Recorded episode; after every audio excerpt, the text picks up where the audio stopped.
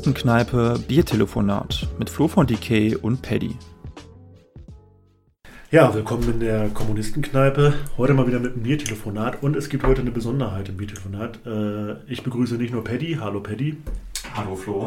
Äh, sondern wir haben auch noch zwei weitere, ja nicht Gäste dabei, sondern äh, neue Redaktionsmitglieder. dazu sagen wir gleich noch ein bisschen was. eine Stimme ist euch vielleicht schon bekannt von einer Folge, die wir mal gebracht haben. Ich begrüße ganz herzlich Haro. Hallo. Und ich begrüße Ann-Sophie. Hallo. Ja, was hat das damit auf sich? Was macht ihr hier eigentlich? ich meine, wir haben uns eben äh, darauf geeinigt, dass wir jetzt nicht irgendwie in epische Biografie-Darstellungen gehen oder so, weil das interessiert ja irgendwie sowieso keinen. Ähm, nicht, weil ihr so langweilig seid, sondern weil es um die Themen geht, über die wir sprechen wollt. Aber vielleicht wollt ihr ein, zwei Sätze sagen zu euch. Äh, könnt ihr, müsst ihr nicht. Ja, also ich, ich Harro, bin, äh, bin Kommunist und wahrscheinlich auch über den Weg große, große Überraschung. Große Überraschung und das ist in der Kommunistenkneipe. Nee, das gibt's hier nicht. Ja. Und äh, irgendwann halt über, über äh, Paddy und Flo gestolpert und dann hat eins zum anderen geführt und tada, hier, hier sitzt man in der, in der Kommunistenkneipe, heute ja wirklich in der Kneipe echt, mit einem, ja, ja also wirklich ja, in Präsenz, zu, ja. zu viert an, eine, an einem Tresen mit einem Bier in der Hand und ähm, ja, mehr, mehr Voraussetzungen braucht man anscheinend nicht, um in die Kommunistenkneipe zu kommen. Zumindest wurden wir ja dazu eingeladen. Es gab ja eine Folge, ich glaube auch ein Biertelefonat oder ein Jahresabschluss. Ja. Äh, das in mein, mein, Hilferuf, das ist, dass, dass ich äh, Entlastung brauche beim Schneiden und so. Genau, der war äh, vielleicht mehr spaßig gemeint, aber nee, wir haben es dann ernst genommen. Ja. ja, ich meine, vor allem kommen eure Rückmeldungen, wir wollen mehr Content, warum nicht wöchentlich oder täglich mhm. oder so. Und naja, das liegt einfach an äh, begrenzten Kapazitäten. Und wir haben so ein bisschen die Hoffnung, dass wir ähm, ja, durch, durch neue Mitglieder in der Redaktion aber ein bisschen mehr bringen können oder vielleicht auch ein bisschen vielfältiger werden. Außerdem haben wir auch einen kollektiven Austauschprozess dadurch. Mhm. Genau, wir hatten heute auch schon eine sehr produktive Redaktionssitzung. Äh, sehr produktiv. Ich habe ungefähr zehn Kaffee getrunken und am Herzrasen Ich steuere jetzt gegen mit, mit, mit Bier aus der Region. Welche Region verrate ich nicht. Denn das ist, ist zu kleines Team. Im Untergrund. Ja. genau. äh, genau, also könnt euch freuen auf jeden Fall auf äh, neue Formate. Die beiden äh, ja, sich überlegt haben, ähm, ich weiß nicht, ob wir dazu was sagen wollen, aber erstmal ist das noch geheim? Es ist noch geheim, ja. Die Spannung muss noch aufrechterhalten werden. Ja. Genau, alle können sich auf jeden Fall freuen auf äh, mehr Folgen, dass wir regelmäßiger hoffentlich oder keine falschen Versprechen machen. Aber ja. Na, ich habe gedacht, eine Sache kann man vielleicht verraten, weil wir können uns um die Frage nicht drücken. Äh, Podcast gibt es jetzt bald äh, drei Jahre. Ah. Ähm, und wir haben eigentlich drei Jahre nie, schon. Ja, länger schon, ich weiß nicht, so bald, ne? Oder? Ach so, wann war das? Ja, doch. Drei Jahre, über drei Jahre. mehr als drei Jahre. Wir haben äh, Jahre. 2020 angefangen. So im März rum, oder? Ja. Ja, schon erst. So Im März war mit Halil, glaube ich, die erste Folge und das muss so im März gewesen sein. Ja, das war 2020, Corona.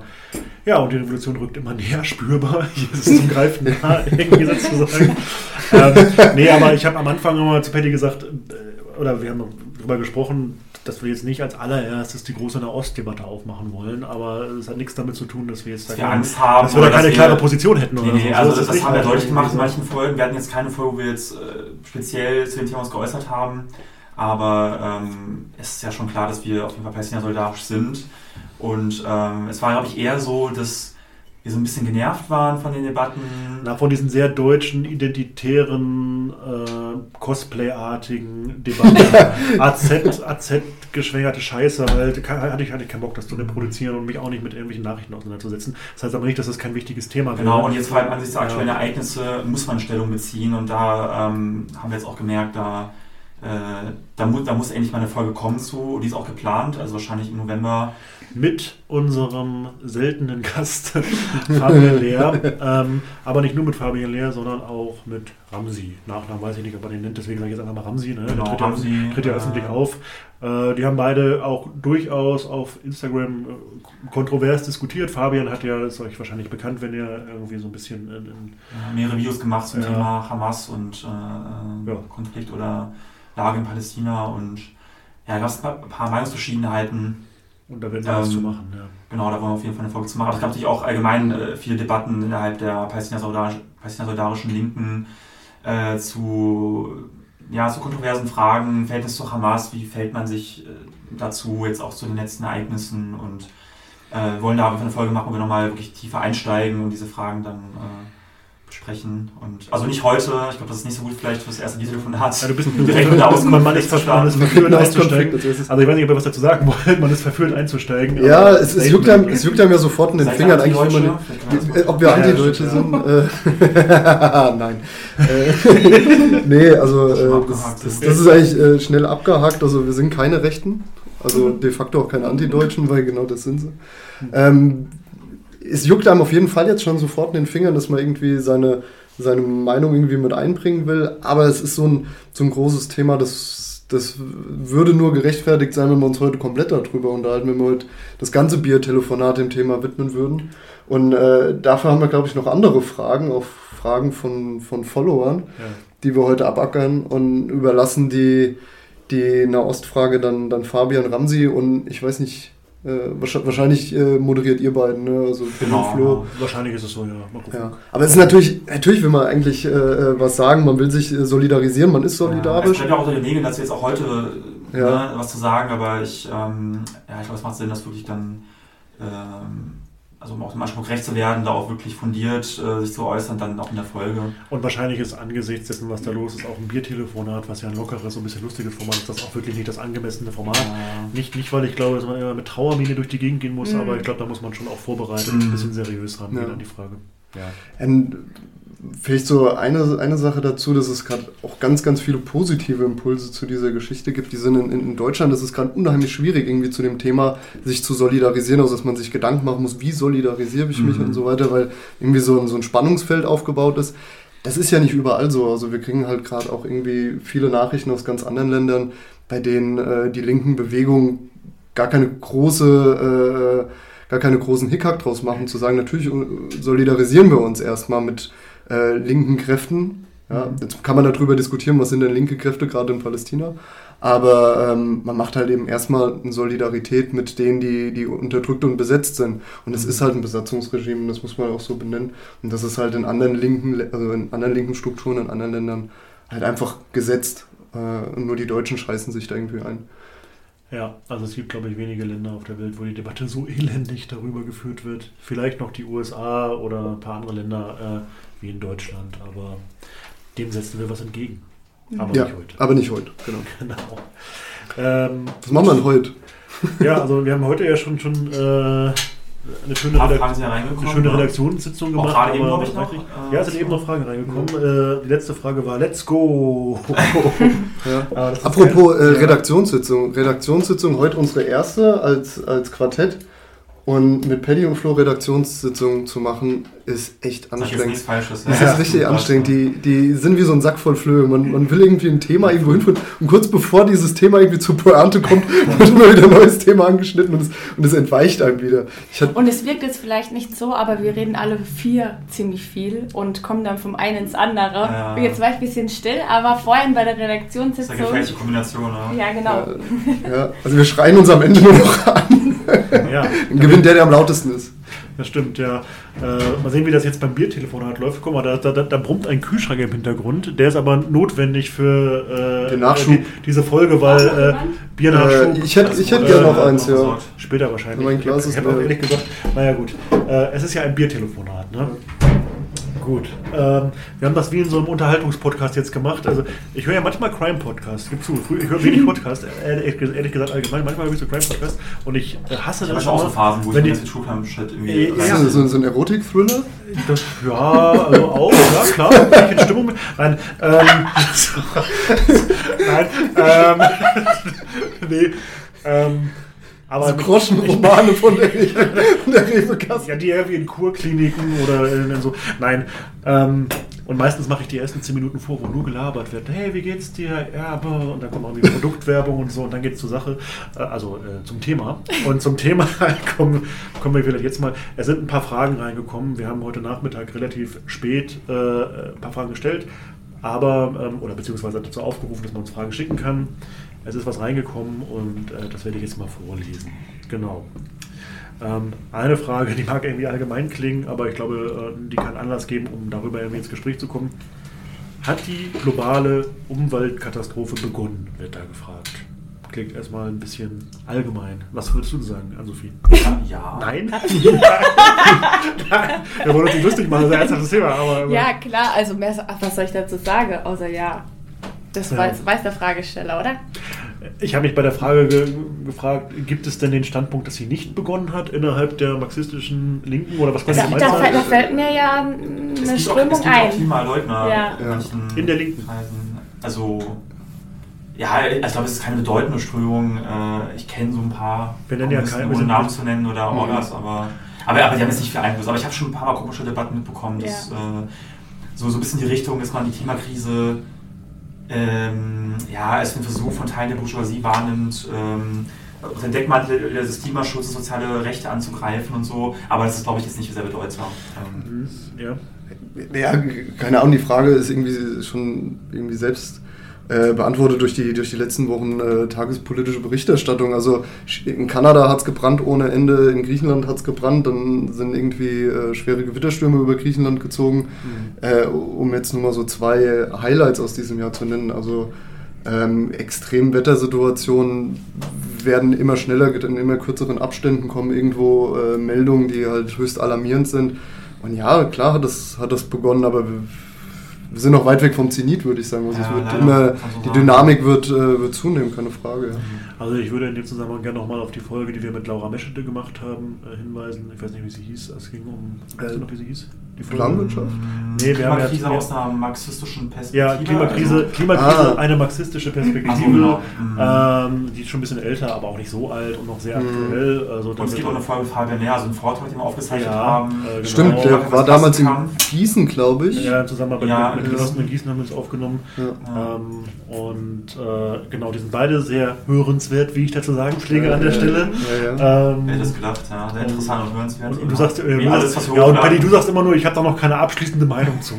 Das, das, das, Ja, ja, das, Das ist schon. Das ist mittlerweile äh, jeder Folge. Ja. Das muss drin sein, sonst wäre es doch kein richtiger. Ich meine, was, ich meine, ich glaube, der Fragesteller wollte damit sagen, redet mal darüber. Und, Reden wir über Ja, das ja, Klima ja. und, und und, und was vielleicht zu sagen wäre, ist, das ist äh, schon ein Trauerspiel, ist, dass diese wichtige Frage ähm, momentan auch in der öffentlichen Wahrnehmung leider von sehr kleinbürgerlichen Kräften dominiert werden und ich mir vorstellen könnte, wobei man, das, das kann ich nicht mit Sicherheit sagen, Mhm. ähm, dass der Eindruck entsteht, äh, dass das ein Thema, äh, dass es vielleicht wirklich so ein bisschen so ein Eliteprojekt Ja. ist, was, das was die kleinen Leute letzten Die letzte. Generation zum Beispiel, Ja. wo, wo wir ja immer sagen würden, dass wir uns, was die Repression, also gegen des Mhm. bürgerlichen Staates, gegen, gegen diese Kräfte angeht, immer solidarisieren und auf jeden Fall sagen, das ist nicht okay, wenn der Staat irgendwie mit Kräften so umgeht, zumal das ja uns auch irgendwann treffen wird, Mhm. muss man ja schon sagen, dass diese Art von Kampfform oder auch die Inhalte und Forderungen nichts ist, äh, mit dem wir uns jetzt irgendwie gemein Mhm. machen würden. ne? Wir hätten da andere-. Euro-Ticket?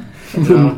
ja, Pariser, Pariser Klimaabkommen da irgendwie die Ziele einzufordern. Ja. Also das ist schon sehr dürftig in der, in der Forderung. Ähm, ich kann mich erinnern, ich hatte ja das, äh, die Interviews geführt in, in Frankfurt äh, und habe ja da mit Daria gesprochen, die, Ja, ja. die, die Pressesprecherin von Fridays Das for fand ich Future. eh so wild, was, dieser, also, was sie so offen gesagt hat, auch Ja, äh, ja, schon dass das interessant, Future so als, äh, wie man das so als Eingangstor ähm, Tor dient, so ein bisschen, äh, dass jüngere Leute Ja. sich radikalisieren, so antikapitalistische. Also vielleicht wollte ich das in diesem Gespräch auch mit ihr so ein bisschen lesen, also vielleicht wollte ich das ihr hören, dass er, dass er eigentlich... Du hast sie dahin getrieben. Ja, so ein bisschen. Das war, also ich finde, ich war nicht, Grüße. also ich hoffe, ich war nicht unfair. Ich habe nachher Ja. noch mit einem Genossen, der mich begleitet hat, da hatte ich dann noch gefragt, ey, war das irgendwie uncool, äh, die Art und Weise, wie ich das Gespräch geführt habe.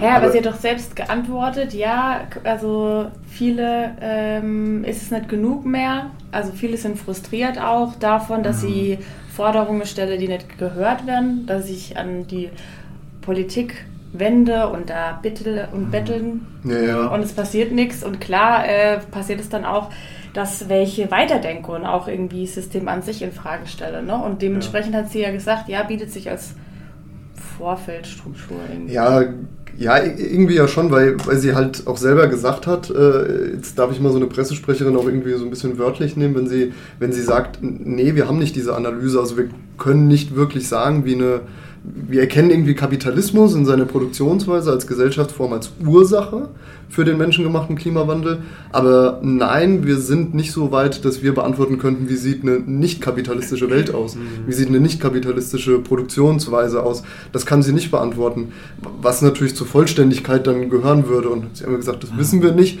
Und da müssen dann vielleicht auch äh, andere Strukturen her, die, die auf diese Frage einwirken. Und das, das machen ja im Endeffekt Kommunisten. Also Kommunisten machen ja im Endeffekt erstmal die, die radikale Analyse, so radikal im Sinne von, wo ist die Ursache? Ursache ist die gesellschaftliche Produktionsweise im Kapitalismus.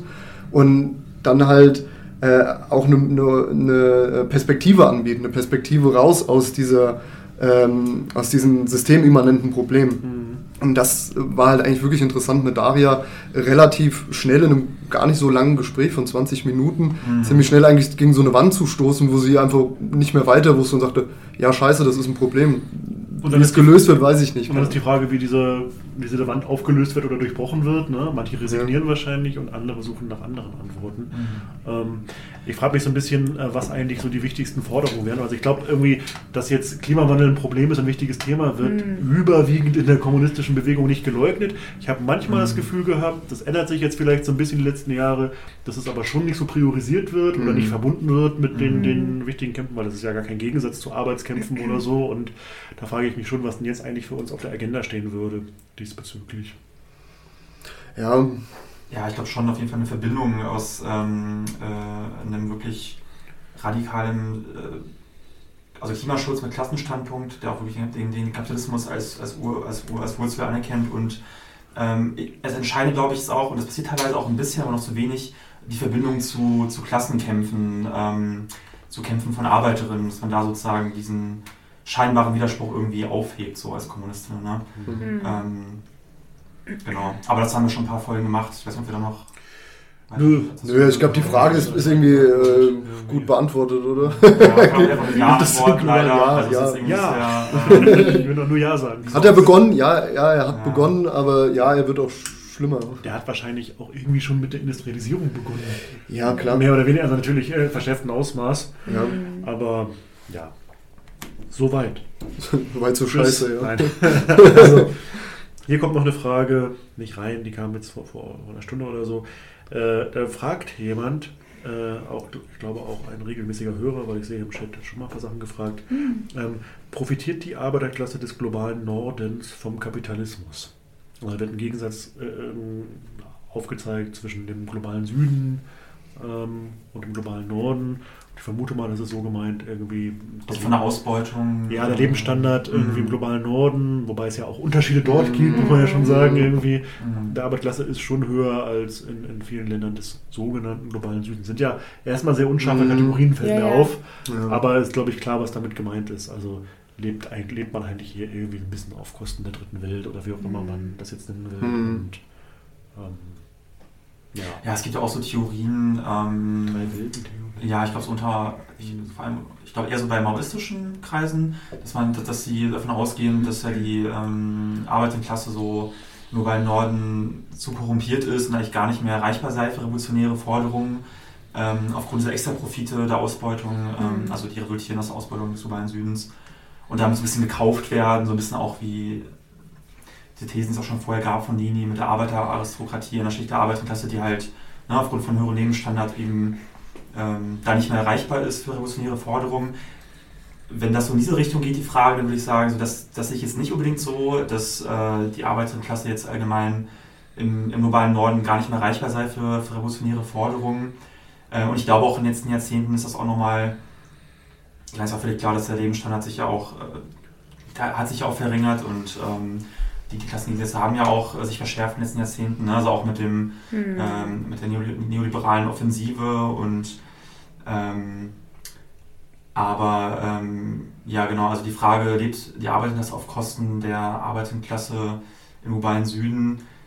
Zum Teil sicherlich schon, ne, aufgrund der, der Extraprofite, aber ich glaube, das ist ein bisschen zu verkürzt. De facto irgendwie natürlich schon, mhm. wobei ich glaube, wichtig ist klar zu haben, dass es natürlich hier auch einfach den, den Widerspruch zwischen äh, Lohnarbeit und Kapital gibt. Also hier gibt es Ausgebeutete ja. und Bourgeoisie, also auch, auch in Deutschland oder Frankreich oder Großbritannien oder Spanien. Mhm. So, ähm, äh, global gesehen gibt es natürlich immer große Unterschiede, aber mhm. ähm, ja, vielleicht wollt ihr ergänzen. Ja, also ich kann eigentlich nur wiederholen, also der prekäre Teil innerhalb der Arbeiterklasse wird auch einfach größer. Ne? Also ist ja auch die letzten Monate nochmal deutlich geworden, das schon gesagt, auch schon mhm. eigentlich die letzten Jahrzehnte, aber auch nochmal durch die Preisexplosion, äh, Krieg und Krise ist es nochmal ganz deutlich geworden, dass hier auch viele äh, innerhalb der Arbeiterklasse nicht mehr wissen, ähm, wie sie ihre Miete noch zahlen sollen, wie sie sich noch einigermaßen ordentliches Essen kaufen sollen. Das beschäftigt ja schon auch ein immer größer werdender Teil, ähm, mhm. auch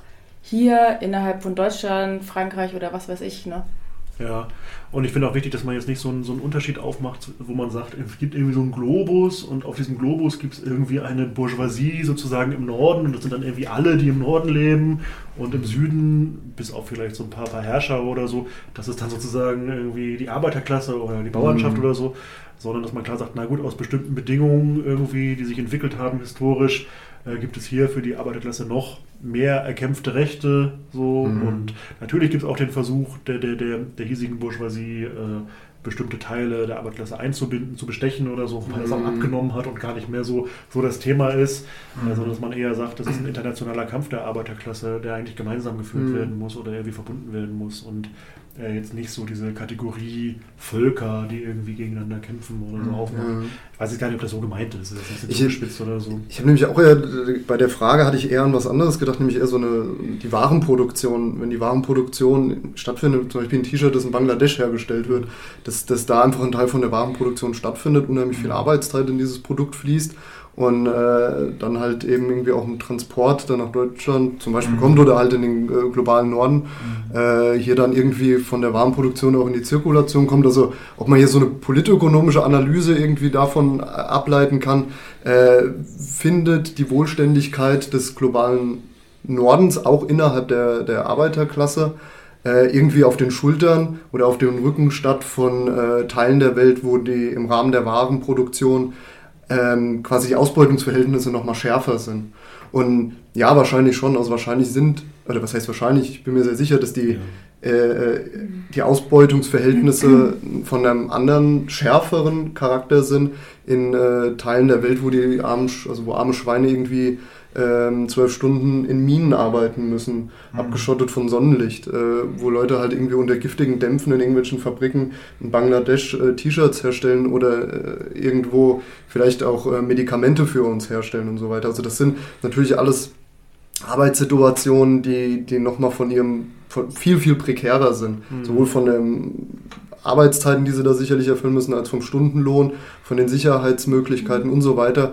Und natürlich ist im Rahmen dieser Warenproduktion, wo halt auch Wert geschaffen wird, also während dieser Wertschöpfungskette, bedient sich ein Großteil am Ende dann auch an den Profiten und du hast ja auch schon extra Profite mit reingeworfen, Patty, sitzt dann halt irgendwo am Ende natürlich dann in der Warenzirkulation der, der Norden, der den Kram dann äh, besitzt und, und, und verkauft. Mhm. Ja, also das, ja klar, also ich finde die Frage eigentlich ganz spannend. Ähm, die Frage ist, was macht man aus dieser Erkenntnis, ne? Ja. Also, hm.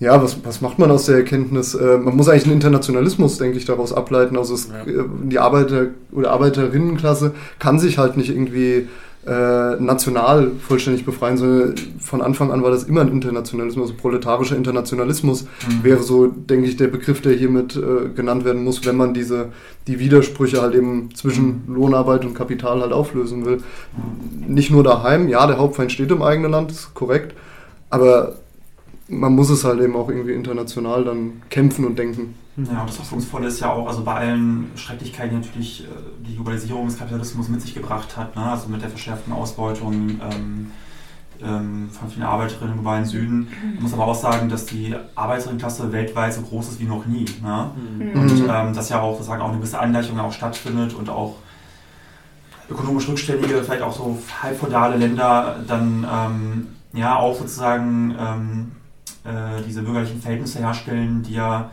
durchaus auch eine Grundlage sind dann eben für den Sozialismus und ähm, ähm, ja, und, es, und, es gab vor allem auch, auch Massenstreiks, wenn ich zum Beispiel an Indien denke, ich glaube vor zwei Jahren oder einem Jahr, bin ich mir nicht ganz sicher, mhm. irgendwie einer der, der größten Streiks Generalstreiks der Menschheitsgeschichte. Ähm, da passiert einiges. Also ähm, Streikbewegung und Arbeiterkampf, das ist nicht nur hier Verdi mit den enttäuschenden Tarifabschlüssen, wobei es trotzdem gut ist, in der Gewerkschaft zu sein, aber ich meine, darüber Ja, wollen wir, wir das- haben heute drüber geredet, ne, als wir so. Wir haben über Verdi gesprochen. Äh, das- Äh, ja, ich hoffe, irgendjemand von Verdi hört zu. Ja. Ja, da Äh, kommt, kommt doch noch eine Frage auf. kommt noch eine? Zu Frage, Verdi. Ja. kommt noch eine Frage zu Verdi, ja. Da sind wir sauer. Sich abzufucken. Haben wir auch noch eine zur Roten Hilfe, weil. kommt, kommt, kommt tatsächlich eine Frage zu Verdi, ja, kann sein. Aber ich kann jetzt schon mal sagen, auf jeden Fall wollen wir auch, das haben, da haben wir heute drüber geredet, eine Folge zu Arbeitskämpfen und Gewerkschaften machen. Wir wissen noch nicht ganz wann, Mhm. aber äh, das steht Ja. auf War auch schon mal geplant, aber es hat dann irgendwie aus blöden Gründen nicht funktioniert. Ähm, Die wir nicht verraten können. Die sind so geheim.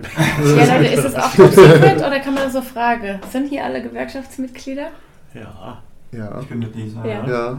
ja. Ich Okay. überlege, ich, Ja. ich, Es ist zwar- es ist zwar noch wenn, ich das, aber wenn ich das Ja. Ja. rein emotional sehen würde, dann, dann wäre ich natürlich schon irgendwie 20 Mal Ja, ja, ausgetreten. und auf ich habe nach diesem Verdi, wir, wir schwenken jetzt kurz, aber ist ja okay. Ja. Äh, ich habe nach diesem Verdi-Kriegsbeschluss da, äh, ich weiß nicht, muss man da irgendwie vielleicht erklären, was da, also ich kriege es jetzt nicht genau hin, aber wo man eigentlich auf Staatsräson eingeschwenkt Mhm. ist. Ja, und Ja, oder, auch sozusagen bei der Palästina-Debatte wird ja auch sehr einseitig. ja, also die Solidarität zu, zu, zu, zu dem Ukraine-Kurs der Bundesregierung inklusive Ja. Waffenlieferungen und NATO äh, und auch bei der Frage nach Ost äh, hat die Verdi ja äh, Beschlüsse gefasst. Und auch die Verdi-Jugend, ne? 2019 Verdi- äh, war ein Bundeskongress Ja. von der Verdi-Jugend, da standen sie alle hinter der Israel-Fahne bei dem Kongress. Ja, und das so ist furchtbar. passiert. Und das ist auch neu, weil es gab schon bei größeren politischen Fragen schon traditionell, nicht immer, und das ist auch bei den Mhm. Gewerkschaften unterschiedlich, aber schon einen eher linkeren Kurs, wo so Basics irgendwie stimmten und Mhm. auch da ist was gekippt. Darauf kann man sich nicht mehr verlassen. Damit sage ich nicht, tretet aus Verdi aus. Nein, im Mhm. Gegenteil, das sind nun Ja. mal die Gewerkschaften, in, in, in denen man gerade ist. Wir haben auch nichts Besseres Ja, gerade. Es sind auch die größten Massenorganisationen der Arbeitsklasse. Ja. Ja.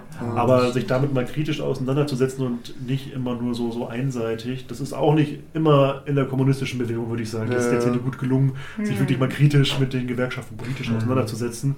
Das wollen wir auf jeden Fall machen. ich, ich Ja. glaube, äh, Fabian hat in irgendeiner Folge, hat er irgendwann mal erwähnt, fand ich den Satz fand ich eigentlich ganz gut. Also äh, Frankreich, die Franzosen haben halt einfach die CGT, Hm. die Deutschen haben den DGB. Ja. Das ist schon eine ziemlich schwere Hypothek, auf der Ja, man da sitzt, ja. weil CGT ist ja äh, traditionell so ein bisschen verwoben mit, der, mit den Kommunisten. mit den Klar. Kommunisten ja, ja. und Ja. Ja, oder ein, ein anderer Spruch war irgendwie mal, die Gewerkschaften sind das, das schärfste Schwert, äh, das die Schwachen haben. Mhm. Das ist echt scheiße, weil äh, momentan muss man halt sagen, okay, das ist echt übel für die Schwachen, weil äh, wenn das zu ihrer Verteidigung dient, wenn man teilweise äh, Reallohnverluste auch noch feiert und bejubelt. Mhm. Äh, ich möchte ganz kurz ein, Wort über Fahimi äh, verlieren, die, Die Vorsitzende, Vorsitzende, vom DGB, ne, die Ende 2022, glaube ich, äh, ohne danach gefragt zu werden, nochmal für Boni-Zahlungen äh, in die Breche gesprungen ist, also dafür Werbung gemacht hat, was vollkommen das- wieder ihre Position das also- Krasse war, da hat sie nicht mal jemand hingedrängt Ja. oder so. Ja, ja. Das Ja, ja, sie, nicht sie hat das Punkt so. reingebracht. Also, äh, die hat ihren Job verstanden. Ja, und das So geht was, Sozialpartnerschaft. was, was Ja. einen halt, ja genau, diese Sozialpartnerschaft ist natürlich zum Kotzen und was einem natürlich aber auch irgendwie ein bisschen ärgert, gut, dass die Spitze oben komplett SPD durchsetzt ist und einem halt wirklich eigentlich äh, traditionsgemäß gegen die, gegen die Klasse arbeitet. Ja, das ist irgendwie, irgendwie fast schon traditionell eingehebt. Das ist halt irgendwie scheinbar der Job der SPD historisch. Ja. Aber warum ist die Basis da nicht ein bisschen lauter? Also wir können heute nicht dieses Thema Gewerkschaft komplett öffnen, aber Es fehlen auch die Kommunisten, ne, das Potenzial der Mhm. Kommunisten, das es mal gab. Nicht, Ja. dass ich jetzt so tun will, als wenn das jetzt früher so gigantisch wäre, Mhm. aber es gab natürlich schon eine Präsenz von, von kommunistischer Mhm. Partei oder auch anderen Marxisten in Gewerkschaften. Auch innerhalb der Sozialdemokratie gab es noch so einen Stammokapflügel oder sowas, die Ja. schon noch ein Gegengewicht da irgendwie. Man muss auch sagen, dass die äh, Gewerkschaften allgemein auch ähm, sehr stark geschwächt wurden in den letzten Ja. 20, 30 Jahren. Ne? Also auch mit Ja, vor 30 Jahren, was da wohl passiert ist. Also warum genau vor 30 Ja. Jahren ist da auf einmal was geschwächt, ne? Ist Ja. irgendjemand von der Bildfläche verschwunden. äh, große Überraschung. Aber, Ja. Äh, also genau, natürlich einmal das mit der DDR, das äh, der DDR hat eine große Rolle gespielt, aber halt auch durchaus ähm, ähm, ja, die, also viele neoliberale Reformen, die dann auch Gewerkschaften geschwächt haben und ähm, Tarifbindung hat abgenommen und so weiter. Auch die ganze Ausweitung des Niedriglohnsektors, Hm. Zunahme von, äh, von pre- prekären Arbeitsverhältnissen, die es halt auch Gewerkschaften schwerer gemacht haben, ähm, Arbeiterinnen zu organisieren und auch die Mitgliederzahlen sind ja auch schon sehr lange rückläufig und so. Ne? Hm. Ähm, ja, alles wieder sehr optimistisch und, und hoffnungsvoll, wie immer bei uns. Als, als harter, ja geht, ne? Apropos Hoffnung, äh, ich, ho ich hoffe, ich bekomme noch ein kleines Bier. Ähm, in, der, in der Zwischenzeit äh, würde ich, würde ich vielleicht noch mal eine weitere äh, Frage äh, vorlesen. Ja, es ist ein Biertelefon, es muss sein. Ja, ja, nee, ist cool. Also, ist cool. Danke. ähm, du, du musst nicht rechtfertigen, dass du die Bier trinkst. Nee, aber es ist ein ziemlicher Shovi-Move, dass du die einzige Dame am Tisch ich irgendwie habe Bier holst. alle angeguckt. Ich habe in, die- ich hab in, die Runde- ich hab in die Runde Das geguckt. niemand hier gecheckt, dass ich an den Kühlschrank gehe. Ja, danke. danke. Mann, ey, da komme ich nie wieder raus. Aus der Nummer kommst du nicht Cancel, mehr. so von Decay, gecancelt morgen. Ja, stimmt, das heißt, Ja, genau. Paddy holt sich das Bier Paddy holt Paddy holt sich sich das Bier selber, du Arschloch. Jetzt siehst du aus. Aber man muss auch dazu sagen, ich sitze so, ich müsste Ich echt bin nicht alle auf dem Nein, nein, selber nein, nein, nein, nein, nein, nein, damit das jetzt nicht irgendwie falsch. Ich glaube, Paddy, man versteht. Paddy, nein, also Flo ist der Einzige, der hier liest, ne? Also er Ja. liest die Fragen brav vor. Das Ja. ist ja wirklich cool und deswegen war er dann äh, nicht in der Lage, dahin zu gehen. Danke Und äh, äh, der Paddy ist einfach näher am Kühlschrank. bekommen. Ja, ja, Ja. ich bin an der Quelle. ist- Der sitzt ja fast drauf. Das muss Ja. man sagen. Also das hat, hat geografische Gründe. Kühlschrank, Kühlschrank, Kühlschrank geografische Gründe. Ja. Ich lese eine Frage vor. Äh, ich sage dazu, wir steigen jetzt nicht in die Nahostdebatte ein. Ja. Inhaltlich würde ich etwas vorschlagen. Äh, also, Scheiß Antideutsche. Äh, ja, naja, irgendwie, da gibt es ja auch so Erklärungen gerade, ne? Wir steigen mal nicht ein, alle sind gleich schuld. So. Aber ähm, Äquidistanz. es geht, eigentlich, es, geht eigentlich, es geht eigentlich mehr so ein bisschen darum, wie nehmt ihr die Debatte wahr bei der Frage? Und darüber kann man schon mal kurz reden, finde ich. Also wie nehmen wir gerade die Debatte wahr? Und da fragt jemand, ähm, die Parteien, Medien und Gewerkschaften stehen ja hier, da haben wir sie wieder, die Gewerkschaften stehen ja hier Mhm. hinter der deutschen Regierung. Habt ihr das zum Beispiel bei der Verdi erwartet? Ja. Ja. Wie ist es bei euren Freunden und Bekannten? Seht ihr Parallelen bei Ukraine und Gaza? Also, dass in beiden Fällen vieles unkritisch von den Medien übernommen wird. Da geht es um den Bewusstseinsstand und dann irgendwie Ergänzung noch, nehmt ihr viele kritische Stimmen wahr? Ähm, genau, also darum, darum geht es. Sind gute Fragen, aber auch viele für die Biere. Die Ja, ja, ja, dieser, Vor drei Frage, dieser, dieser. Fragesteller, auch der hat, glaube ich, irgendwann schon mal eine Frage gestellt, der ist immer sehr anspruchsvoll. Ja. Also der will immer das Ganze. Ja, ja, ja. Ganz. Ist für ein aber können wir noch mal eins nach dem anderen jetzt erstmal quasi. Haben wir das ähm, erwartet, dass die- ein bisschen die Medien- die, die, die, die Debatten wahrnehmen, ne? Ja. Über, über gleich, gleich, gleichgeschaltet auf jeden Fall. Also ich finde, Ja. es findet in Deutschland wieder eine völlig asymmetrische Berichterstattung statt. Also Ja. man hat nicht äh, irgendwie ein relativ ausgewogenes. Ich gucke mir immer noch jeden Morgen, und das ist furchtbar, die scheiß Tagesschau an. Finde ich mutig. Ja, es, es tut auch echt weh. Ich mache es manchmal, weil ich denke, ja, irgendwie gucken das ja immer noch viele Leute. Man muss das ja vielleicht auch mal zur Kenntnis Ja. nehmen oder so. Wobei das auch abgenommen hat, glaube ich. Ja. Also ich, ich lese auch lieber meine junge Welt, Ja. arbeite auf dem Klo ganz viel. Aber vor allem äh, äh, die Tagesschau morgens tut mir eigentlich irgendwie schon immer so ein bisschen in die Suppe Das spucken und Tag psychohygienisch natürlich irgendwie Psychohygienisch er- ist es wenn, übel. wenn er morgen so Ja. losgeht. vor die Arbeit angefangen hat. Ja, Ja, aber der aber Punkt die, die ist, Frage war ja, wie nehmen wir die Debatte wahr? Und ich würde sagen, ja, vergiftet. Wie, Hm. wie klassischerweise jedes Mal, wenn es wieder äh, brennt in Gaza, ne? wenn wieder irgendwie mehr schlimmer, oder? abgeht. Genau, und diesmal muss man aber sagen, also mit einem mit einer Ignoranz gegenüber äh, einer Vernichtungsrhetorik, die äh, von israelischer ähm, offizielle Staatsoberhäupter kommt, aber auch äh, von, von Deutsche. So, da wird irgendwie von ähm, Vernichtung, von Auslöschung oder was weiß ich Ja. gesprochen und Äh, keine das Sau ist- sagt was. Ne? Genozide dass man Rache walten, Völkermord. Ja. walten muss, äh, ohne Rücksicht auf Zivilisten. Da- Entmenschlichung- Kriegsverbrechen mit Ansagen. Genau, genau. also das- Tiervergleiche, ja, ne? das- ich weiß ja nicht. Tiermenschen und so. Genau, dass die besten Sendezeit wirklich äh, im deutschen Fernsehen einfach Kriegsverbrechen äh, gerechtfertigt werden, ohne. Widerspruch teilweise. Ja. Ja. Ähm, das ist schon neu. Und was ich auch krass finde, also die Repression gerade, ich meine, da werden wir nochmal genauer reden, äh, in der Folge mit Fabian und Ramsi wahrscheinlich, aber das sind auch gerade neue Dimensionen an, also dass man schon teilweise ähm, für eine Palästina-Flagge irgendwie damit rechnen muss, Stress zu bekommen mit Bullen. Also in Berlin ja auch Ja. richtig heftig, was da abgeht. Parischal.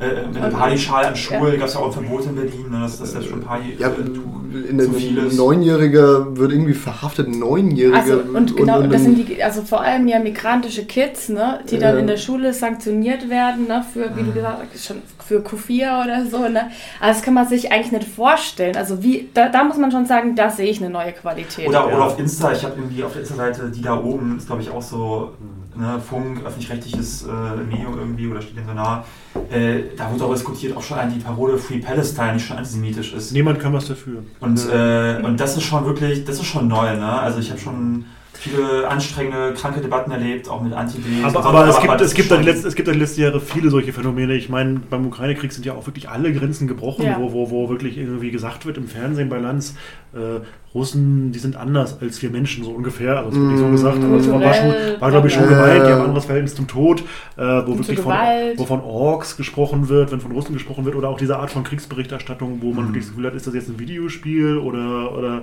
Mhm. also da gibt es eine völlige Enthemmung, die ich in der Art und Weise, ich sag's auch nicht gern, ne, ich hätte ja gerne gute Prognosen, nicht erwartet habe. Also dass es so Mhm. schnell und so brutal geht, das entsetzt mich dann doch und da bin ich auch manchmal wirklich sprachlos. Ähm, ich glaube, und das ist vielleicht ein bisschen die Hoffnung, dass es schon einen großen Widerspruch gibt zwischen dem, was in diesen ganzen Redaktionsstuben Mhm. gesprochen, gesendet und geschrieben wird und äh, der Stimmung der Bevölkerung. Bei der Ukraine haben wir immer noch eine Stimmung, wo die Hälfte der Menschen trotz dieser ganzen Non-Stop-Propaganda gegen Waffenlieferungen ist. Ja. Obwohl ich leider sagen In muss, ich der- habe eine Umfrage gesehen, dass äh, es, also Nur, nur kurz der Punkt zu Ende. In der medialen. Berichterstattung, selbst wenn es ein bisschen weniger wäre, Mhm. äh, hat man auf jeden Fall den Eindruck, dass 99 Prozent der Menschen irgendwie, also, also das ist eine Mhm. Meinung, die, die irgendwie was anderes denkt, Mhm. Äh, da abseitig ist. Aber du sagst, du das hast da neue Zahlen, also also, aber das ändert nichts am Argument grundsätzlich. Also es ist trotzdem Ja, klar, in, das- in keiner Weise. dass, irgendwie- dass es eine große Kluft gibt zwischen der, der, der Meinung sozusagen in den, äh, ähm, in den Mainstream-Medien und in der Bevölkerung. Ne? Das, das meinst du Mhm. auf jeden Das- Fall. das- ja. ja. Das finde ich aber gerade. Weiß ich jetzt nicht. aber- Das wäre jetzt auf jeden Fall mal spannend, wenn man da genauer hinschauen würde. Ne? Und Ja. da würde es mich nämlich auch interessieren, äh, von wem man welche Meinung bekommt, weil ich kann mir gut vorstellen, dass in so einer akademischen Bubble, dass da äh, so ein äh, Anti-D-Abfuck total normal ist. Mhm. Und ich könnte mir vorstellen, dass aber in einem äh, breiten Teil der Bevölkerung da auch sehr wohl ein gesundes Bewusstsein dafür ist, ey, Alter, das kann nicht sein. Ja. Da äh, ist gerade ein äh, Bombenregen. Das, Auf dem äh, Krankenhaus und das wird auch noch gefeiert. und da kann, also das könnte ich mir schon vorstellen, aber da wäre es interessant, nochmal genauer hinzuschauen. Das ist halt irgendwie schwierig auch rauszufinden. Und ich, ich finde es deswegen, äh, weil die Frage ja auch so ein bisschen, was, was, hört, was hören wir so im Umfeld, ne? wie, wie erleben wir das vielleicht auch so ein bisschen im Alltag äh, mit Freunden und Bekannten. Und äh, ganz häufig ist jetzt eben gerade schon der, der Meinungsbegriff gefallen und das war eine Diskussion, die wir neulich geführt hatten. Also jetzt gar nicht so, wie gesagt, das, das Nahost-Thema an sich werden wir noch in einer anderen äh, Podcast-Folge nochmal öffnen, als Ganzes und umfangreich oder umfangreicher. Aber Meinungsfreiheit, also dieses, dieses, dieses bürgerliche Meinungsfreiheit, ja, was uns dieser bürgerliche Staat noch zur Verfügung stellt, das wird hier momentan in einer immensen Form eingeschränkt. Also Ja. jetzt gar nicht nur, was passiert da, aber Generell. die, die Meinung zu diesem Konflikt auf die Straße zu tragen, wird kriminalisiert. Das haben wir jetzt in Frankfurt zum Beispiel gesehen, ähm, wo wirklich das einfach dann auch, äh, erst wurde es dann doch wieder erlaubt, nachdem die Anmelderin verhaftet wurde. Ich bin nicht ihrer Meinung, also in vielen Punkten, in vielen Punkten äh, ähm, spiegelt sie wirklich nicht mein Meinungsbild wider, aber es ist doch ihr legitimes Recht, eine Demo anzumelden, eine Kundgebung und ihre Meinung kundzutun. Aber momentan, wenn man irgendwie Solidarität mit der palästinensischen Bevölkerung, wohlgema- wohlgemerkt, palästinensische Bevölkerung, nicht mit der Hamas oder, oder äh, mit der Hisbollah oder was auch immer, sondern Solidarität mit einer Bevölkerung, die momentan einem Bombenterror entgegenblickt, die wahrscheinlich jetzt gerade, während wir hier in der Kneipe sitzen und ein Bierchen trinken, vielleicht gerade viele ihr Leben verlieren. Und wenn man sich damit solidarisiert, wenn man sagt, man findet diesen Zustand scheiße, Oder nur trauert. oder oder trauert nur, dann sagt die, die aktuelle äh, Linie, die Staatsräson der, der Bundesrepublik, das ist kriminell. Das verbieten wir, dafür werdet ihr verhaftet und so weiter. Und das ist halt also für Meinungsfreiheit einfach dieses bürgerliche Grundrecht, das wird einem gerade weggenommen und ich bin deshalb auch ein bisschen überrascht, dass da keine große Palästina-Solidarität ist in der breiten Bevölkerung. Ja, okay, in Deutschland. Aber dass die Leute nicht mal ihren Arsch hochkriegen, um für ihre bürgerlichen Meinungsfreiheitsrechte irgendwie Ja. auf die Straße zu gehen und sagen, ich will wenigstens sagen dürfen, was ich denke. Wir haben es wirklich zu tun mit einem massiven Abbau auch bürgerlich-demokratischer Standards. Ne? Ich meine, okay, da wird einem sowieso immer nur so viel gewährt, wie es gerade irgendwie für den Staat in Ordnung ist. Das ist auch vielleicht auch mal eine Lehre daraus dann endlich, Mhm. ho- hoffe ich jedenfalls. Aber ähm, Und Rassismus auf jeden Fall auch. Ne? Ja, also ja. antimuslimischer, Ja. antipalästinensischer Rassismus, der Das- auch jetzt das ist... Äh, und ich finde, die Linksliberalen tun ja immer so, äh, ist ja sowieso ein Problem, die Debatte läuft ja in der medialen Wahrnehmung zwischen dieser neoliberalen Rechten, sage ich Mhm. mal, radikalen rechten AfD und irgendwelchen völlig durchgeknallten Linksliberalen, die mal sagen so, hahaha, der Meinungskorridor, ihr sagt, der Meinungskorridor wird so verengt, bla bla bla bla bla, aber natürlich wird der Meinungskorridor ja. auch für uns Kommunisten natürlich massiv Mhm. verengt. Natürlich gibt es eine Cancel Culture und, äh, und, und uns geht es aber nicht um irgendwelche bescheuerten äh, Stammtischgeschichten oder Fleischessen oder Wedgie Days oder so. Das ist halt wirklich äh, wie scheißegal, das ist halt wirklich Blödsinn. So, aber äh, es ist wirklich schwieriger mit einem, mit einem staatskritischen oder eigentlich sind das ja nur ganz humanistische Ja. Geschichten, aber es ist ja nicht mal staatskritisch Mhm. zu sagen, ich möchte nicht, dass ein Genozid begangen wird, Ja. dass das jetzt irgendwie schon eine, schon eine ähm, äh, Aussage ist, die, die Ja. möglicherweise gefährlich ist in einer Mhm. bürgerlichen Demokratie, das hat eine neue Qualität, das muss man schon sagen. Also, Ich muss aber auch sagen, also das ist jetzt nicht irgendwie ähm, das, was gerade die Debatten jetzt so in Deutschland äh, so bestimmt, äh, also ich will es gar nicht jetzt irgendwie überbewerten oder so, aber ich habe auch ähm, die Tage nach den Anschlägen der Hamas Oh, da treibt sich jemand rum. Der, der Startschuss wahrscheinlich. Ja, einmal VS. Oder der Mossad. Keine Ahnung. Aber ich muss auch sagen, ich habe auch äh, so teilweise nach dem, nach dem äh, Jetzt ist ja, das, das passt jetzt wie gar nicht, ne? Nein, sag, sag, der muss Äh, noch was. Nee, also äh, vielleicht noch ein paar Mal laut Uh, das gibt Ärger. Mossad hat ja letzte Zeit nicht so gut gearbeitet.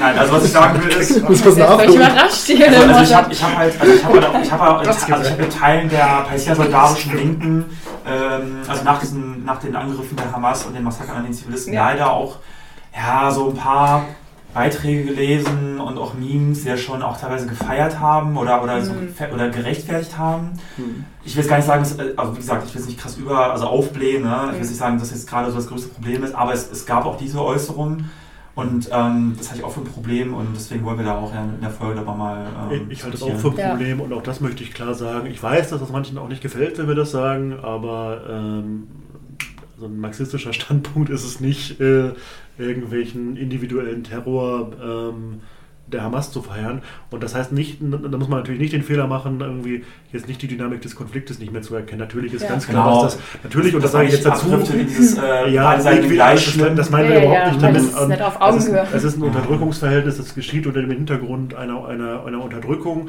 und äh, trotzdem äh, war ich auch ein bisschen irritiert über manche Kommentare, also Mhm. auch aus der marxistischen Linken mehr oder weniger. Und Ja. damit muss man sich, glaube ich, auch auseinandersetzen, aber das machen wir dann ja Was, auch. was vielleicht noch so ein Punkt ist, der mir gerade unheimlich auf den Sack geht.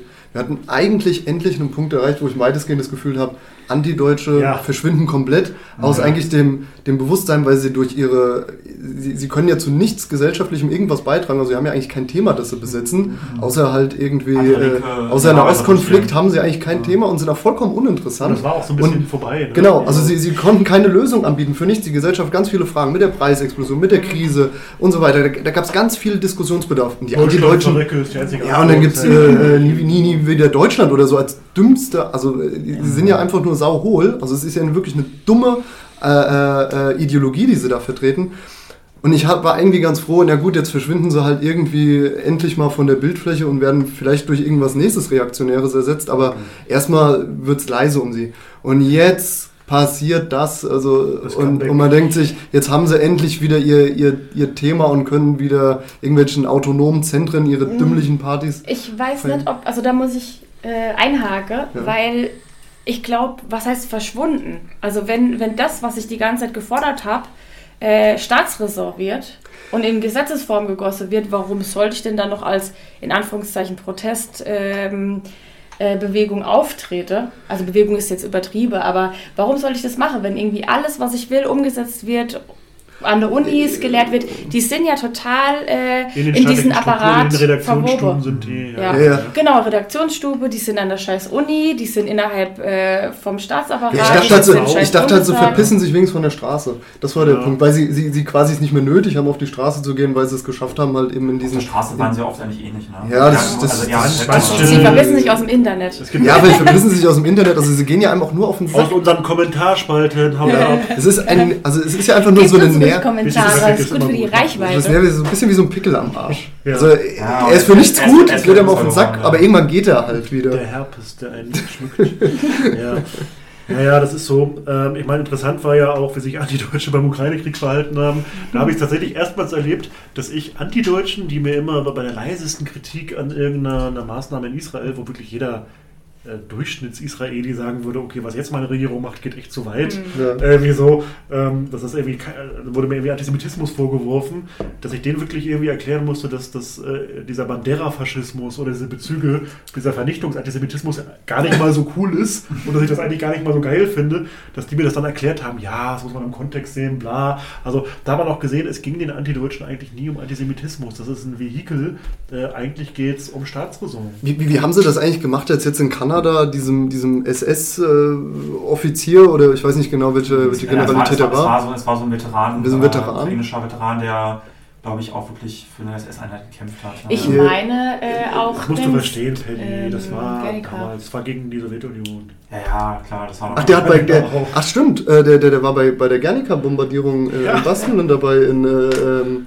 Kann der ja Legion. Con, Ja, es also der war nicht in der Legion Condor, oder? So. Das muss man jetzt Müssen nochmal wir, nach. müssen wir nochmal nachgucken, ob Ja. der in der Legion Condor wäre. Also da, äh, wir Unsere cheaten hier Fakten- nicht. Unsere Faktencheckerin ist Fa- live unterwegs. Nee, Aber- der SS Galizien oder so? Gab es nicht so eine SS-Einheit? so- Zumindest egal. es war- ist es nicht- war ja, Nazis- aber- aber- unwidersprochen. Ja, Parlament und- und- gefeiert. Und wenn man dann in einem, in einem bürgerlichen Parlament dann irgendwie sagt, naja gut, äh, es ist jetzt ja nicht jeder bei der SS ein Faschist gewesen, dann, also dann ist das das doch, wie, wie soll man denn noch. Satire machen? Also ganz ehrlich, die Möglichkeit heute sich noch über irgendwas lustig zu machen, ist fast völlig verunmöglicht worden, weil die Realität so absurd geworden ist. Es ist ja vollkommen Banane und, und irgendwie steht die Welt ziemlich auf dem Kopf.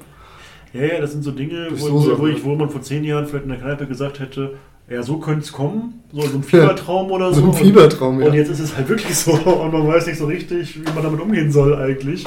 Naja, macht bald ein Biertelefonat. Also Äh, Leute, ich habe es nochmal kurz rausgeschaut hier. Ähm, Galizische SS-Division. Division der SS Galizien. Ja, jetzt verstehe ich ja schon gefragt. Entschuldigung, schneller gelesen. Was war jetzt? Galizische SS-Division. Genau, es Okay. okay. Galizien. Das war, das war so eine äh, SS-Einheit in der Ukraine, die aus Ukra ukrainischen Faschisten. Mhm. Ja, aber wahrscheinlich waren die irgendwie fortschrittlich oder so. Ja, also man kann es ja auch nicht so. Es ist- Perspektive ist ja Alles auch- dialektisch Das musst du im sehen, ne? Kontext sehen. Ja, Das ist ja. so Also das ist ja total Ja, verkürzt. also Muss da mal sind- deine Kritik da sind, wir äh, verlängern. angekommen. da sind wir angekommen. Vielleicht schließt das so ein bisschen. Ich meine, äh, diese Positionen werden ja durchaus von, also dass das irgendwie was ist, worauf man sich beziehen kann, äh, werden ja durchaus von Parteien vertreten, äh, mit denen manche Leute meinen, äh, antifaschistische Bündnisse machen zu müssen. Also in den Grünen, die Grünen sind ja ganz vorne dabei bei der Ukraine-Solidarität Ja. und bei dem Verleugnen und dem Verharmlosen von faschistischen Kräften dort. Und das schließt vielleicht so ein bisschen an die nächste Frage an. Ähm, da wird nämlich gefragt von jemand aus Frankfurt am Main, glaube ich. Das lese ich jedenfalls aus dem Namen, mehr verrate ich nicht. Ganz wichtig, kleines Genie hier in der Kommunistikneipe. ähm, also das ist kein richtiger Satz, aber äh, das schreibt er, bürgerlicher Protest gegen die AfD, sinnvoll oder nicht? Fragezeichen. Welche, Konzept, welche Konzepte eignen sich, welche nicht? Ja. Das, das, das lässt mich wieder über diese Frage nach, wie soll man heute noch so Satire machen, Mhm. äh, wenn im Bundestag irgend so eine doofe Nuss sich da hinstellt und äh, erzählt was von äh, äh, Alerta Antifaschista Slava Ukraini. Klar, Also, ehrlich, heißt de facto Sieg heil. Ja, ja, ja, ja, also- also UUN, M, Von den Grünen, UUN, ja, äh, äh, ne, das war deren Slogan, also die UUN äh, von Bandera, die Ja, Banderisten, die genau. haben diesen, diesen Slogan ganz äh, massiv auch historisch mitgeprägt. Also einen natürlich- antifaschistischen Beruf mit Sieg heil abzuschließen ist schon. Genau, also ich bin Antifaschist, Faschist. also äh, wie soll man daraus noch Satire machen, wenn sowas auch noch stehende Ovationen im, äh, im Bundestag diese, bekommen? diese, diese, Ich- ich- ich die glaub, nicht ich- geknutscht hat während Corona oder so eine Rede gehalten.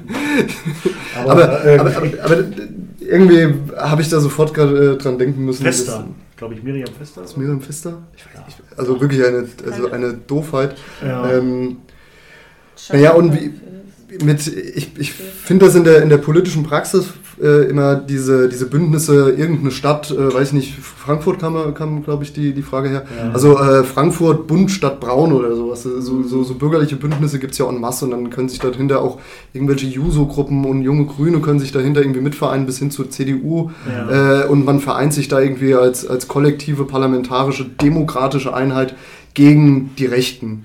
Und das Ja. ist ja eine ganz gut, die, die, das kann man ja einigermaßen gut verkaufen. Ähm, analytisch Ja, ist ich es, analytisch funktioniert es halt nicht. Sie ist, glaube ich, hier die Wir gucken gerade aufs Handy, wer Das ist ist das? so Jamila Schäfer. Das kann sie auch sein. War die das? Ich bin mir nicht Also sicher, zumindest nicht, ist es in ihrer Rede hier drin. Miriam Fester? Ah, okay, vielleicht war es auch eine andere. Kann, kann gut Okay. sein. Das war Ich bestimmt will die, aber. es nicht ausschließen, Ja. aber wir, wir wettern auch gerne ungerechtfertigt gegen alle Grünen. Mhm. Also das ist äh, völlig okay. Es kommt kein Grüner Ja. davon. Mhm. Kannst du in einen Sack stecken, triffst immer den. Ja, gut. Ja. Aber vielleicht dazu. Aber ähm, ich finde Hofreiter Warte, am Panzer, Panzertoni. Ja, ich finde Panzertoni wirklich. Panzertoni, ja. Ja. Der galt ja wirklich so als, äh, als der, einer also einer aus dem linken, so einem linken Flügel. Was ist eigentlich der linke Flügel der Grünen? Gibt es überhaupt noch, gab es überhaupt? Äh, früher ja. mal vor Rudi, Rudi Dutschke war noch so ein bisschen bei diesen Der ersten ist aber auch 18 Gründungszeiten. über Badewanne gestorben. Ja, das ist nicht schwer jetzt.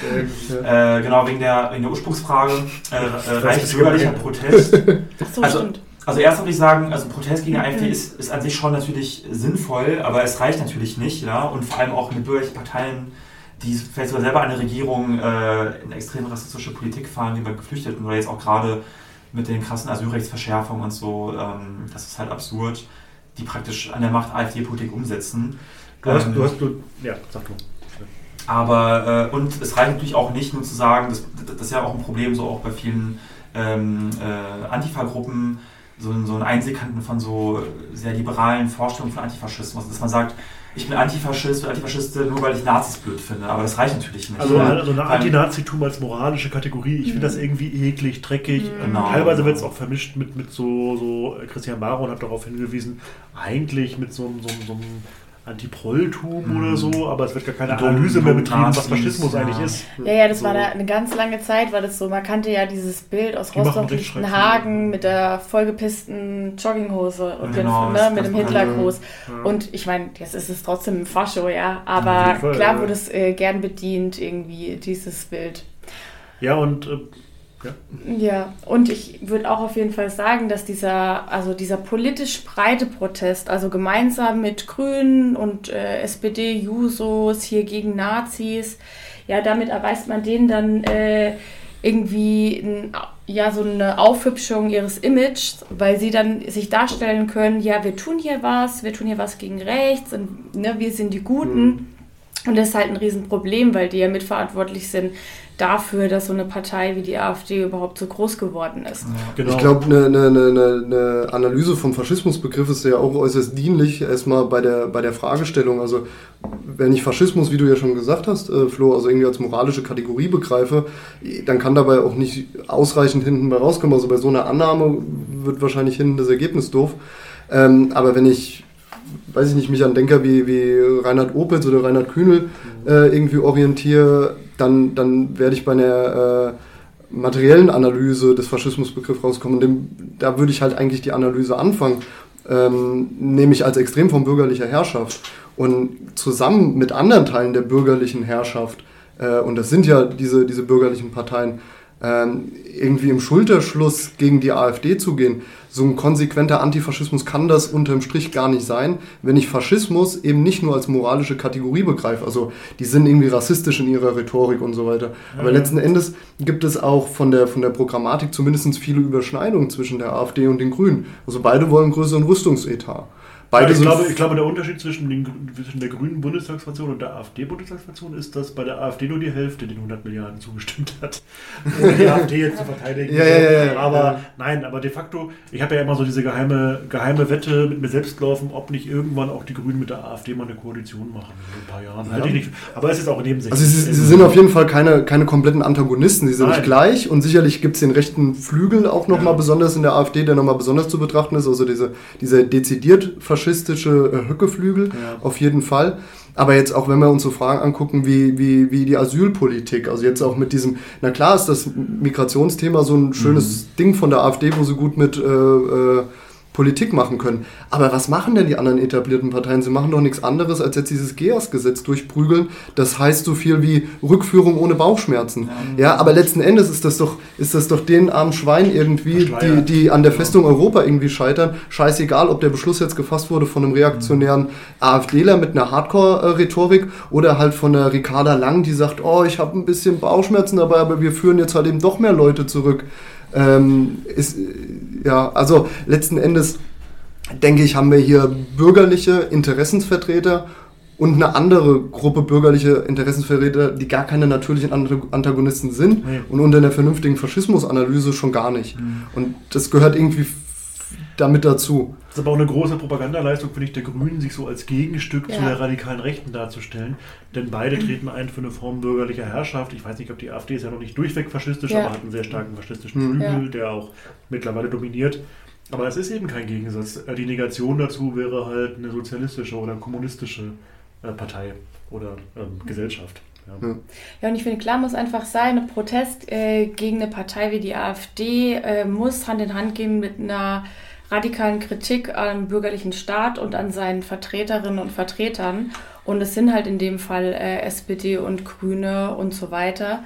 Ja. Und äh, wenn man mal in die Verlegenheit käme und würde dann doch zusammen mit solchen Gruppierungen da stehen, dann kann man nicht da stehen, ohne das zu äußern. Ja. Ohne auch die Verantwortlichen äh, für die Erfolge der AfD zu nennen, ohne zu nennen, was die für eine äh, Sauerei betreiben, ob es ums Asyl mhm. geht oder um den Abbau von den äh, kläglichen Rest des Sozialstaats. Das muss alles benannt werden. Sonst, und, ja. Weil sonst fühlen sich diejenigen, also die Letzten noch verarscht, ja, und kein Wunder, dass sie dann zur mhm. AfD gehen, ohne das ja. zu rechtfertigen, dass es denen vielleicht scheißegal ist, dass da auch Faschisten sind oder so, ne? Mhm. Und trotzdem müssen wir doch sehen, dass die ähm, AfD gerade die Partei ist, die als einzige tatsächlich so wahrgenommen wird, als wäre sie die. Genau, als, als die soziale Frage auch das. Ja, aber genau. das, genau, das, das, das ist das Problem. Wenn wir dann äh, zusammen demonstrieren, ja, mit Bürgerlichen, die sozusagen mit ihrer Politik diese Verhältnisse schaffen. Die die äh, AfD erst hervorgerufen die, hat. Genau, die sie erst, erst hervorgerufen hat, ja. Dann ähm, äh, ist ja auch klar, dass die Menschen uns dann auch als Teil sozusagen dieses, dieses Systemkartells oder, ja. oder dieses, da, da die Systempartei, ich meine, mhm. das ist ja wirklich ein tragisches Trauerspiel wie die Linkspartei. Ja. Ich weiß nicht, gibt es die noch? Wahrscheinlich Montag nicht mehr oder so. Aber irgendwie im Bundestag, irgendwie, wie die immer zusammen mit den anderen Fraktionen sich so gegen die AfD positioniert. Also, mhm. wo, wo doch klar ist, die Wahrnehmung ist irgendwie so, ja, das sind tatsächlich die Systemparteien. Wo gut, ich meine, ich würde, würde den geneigten Zuhörern mal raten, auch mal ein bisschen genauer hinzugucken irgendwie, aber kann man auch mal erwarten. Aber mhm. trotzdem ist ja die Antwort von den Linksreformisten irgendwie, ja, ja, gemeinsam mit der CDU und der FDP und den Grünen und die gibt es da noch irgendwie, SPD, stimmt, mhm. irgendwie ge gegen die Nazis so mhm. abzustimmen. Und, und das ist nicht, nicht unsere Position. Also, was, was sie auch alle nicht tun, ist die, die, also wieder keine Ursachen betrachten. Das ist ja alles wieder so ein bisschen symptomatisch. Also wir sagen jetzt Nazis, dass sie Nazis sind und das finden wir doof. Mhm. Und da, da hört die Nummer halt irgendwie auf. Die, die, die ökonomische Basis von dem, von dem Ganzen, also von dieser bürgerlichen Herrschaft, nämlich einen antikapitalistischen Antifaschismus. Also eigentlich kann Antifaschismus gar nicht nicht mhm. antifaschistisch sein, sondern er muss antifaschistisch sein. Äh, er muss antikapitalistisch, er muss antikapitalistisch sein. Jetzt bin ich einmal drüber geschoben. Und revolutionär, ja. Und es gibt natürlich revolutionär Antifaschismus. Antifaschismus. Ja. Und so Gruppen gibt es auch noch und so Gruppen sind halt unheimlich wichtig. Und mit denen sollte man sich halt eher solidarisieren. Also man sollte einen solidarischen Kampf zusammen mit revolutionären antifaschistischen Gruppen führen ja. und eben nicht mit bürgerlichen. Weil die adressieren ja genau diese wichtige Stelle, nämlich die ökonomische Basis vom Faschismus. Und die ist halt eben, ja, der Kapitalismus. Ja. Mhm. ja. Und das muss man, glaube ich, drauf haben. Äh, das heißt übrigens nicht, dass es nie irgendwo jemand gehen kann, der im Ausgangspunkt vielleicht eine moralische Empörung hat. Und so fängt das mhm. häufig an bei Menschen irgendwie. Oder dass es vielleicht auch bürgerliche Menschen gibt, die was gegen den Faschismus haben. Aber ähm, mit wem ich wirklich keine Einheitsfront machen möchte, das sind Leute, die genau dafür verantwortlich sind, dass es diese Entwicklung gibt. Also da muss man schon irgendwie einen klaren Trennstrich ziehen. Mhm. Ja. Eine Trennungsleine ziehen. Wie in dem Song. Wie, wie Mao, Mao bist wow. Mao, du bist wow. Zwischen uns und dem Gegner eine Trennungsleine ziehen. Ja, Mao ist die Kneipe. Ja, Mao ist die Kneipe, der Podcast. Das ist Ganz so ist es nicht. Ähm, Gut, das war Alexander, ne? Ja. Gibt es eigentlich noch Fragen? Oder haben wir ich glaube, wir haben die Fragen abgearbeitet, wenn es von euch keine Fragen mehr gibt. An uns ich oder auf jeden Fall mal ganz dringend pinkeln. Ich auch, ja, ich auch langsam. Sag mal, was haben wir auf der Uhr? Äh, äh, wir haben jetzt fast eine Stunde 56 Minuten. Ja. Ähm, also eigentlich. Der ist jetzt wirklich rausgegangen. äh, ich dachte, dass wir uns einfach alle verabschieden, aber ich würde sagen, wir nehmen das als O-Ton auf, finde ich ganz witzig eigentlich. Ja, eigentlich schon, ja. Lass äh, einfach, lass einfach. Für Harro verabschiede ich mich stellvertretend, der ist auf Klo gegangen. ähm, ja, ciao Leute, bis zum nächsten Mal. Das war Ann-Sophie. Genau. Paddy. Flo. Ähm, ja, hat mich sehr gefreut, ne? das erste Videotelefonat mit euch und ja, ihr könnt euch freuen auf äh, viele weitere Formate. Ja, mhm. Also eine der nächsten Folgen wird äh, sich um den Nahostkonflikt, den, den wieder neu entflammten oder, naja, eigentlich ist er dauerhaft entflammt, mhm. äh, drehen. Äh, genau, und auch ich verabschiede mich und ich würde sagen, bis zum nächsten Mal. Ich fand das ein sehr anregendes Bittelefonat zu viert. Die Dynamik funktioniert und ich glaube, das machen wir nochmal. Auf jeden Fall. Und auch gerne öfter mal in der richtigen Kneipe. Nicht Auf jeden Fall. Tschüss. Alles klar, schönen Abend euch. Ciao. Tschüss. Liebe Kneipenfreundinnen, noch nicht wegschalten, denn wir haben eine kleine Bitte an euch. Ähm, wenn ihr uns unterstützen wollt, dann vergesst nicht, uns zu abonnieren auf YouTube oder auf Spotify. Und was ihr auch noch machen könnt, ihr habt neben diesem Abo-Button noch die Möglichkeit, ähm, auf Spotify und auf YouTube diese kleine Glocke zu drücken. Und wenn ihr das macht, verpasst ihr keine einzige Folge mehr, denn ihr werdet direkt benachrichtigt, wenn neue Folgen hochgeladen werden. Und für YouTube auch ganz wichtig für Algorithmus. Ähm, liken und wenn ihr Bock habt, auch kommentieren und ja, in allen Fällen natürlich auch gerne teilen, wenn ihr die Folge gut fandet. Und ihr könnt uns ähm, auch finanziell unterstützen. Ihr findet äh, unsere PayPal-Daten oder unsere Kontodaten jeweils in der Beschreibung. Vielen, vielen, vielen, vielen, vielen, vielen, vielen Dank für jede noch so kleine Unterstützung.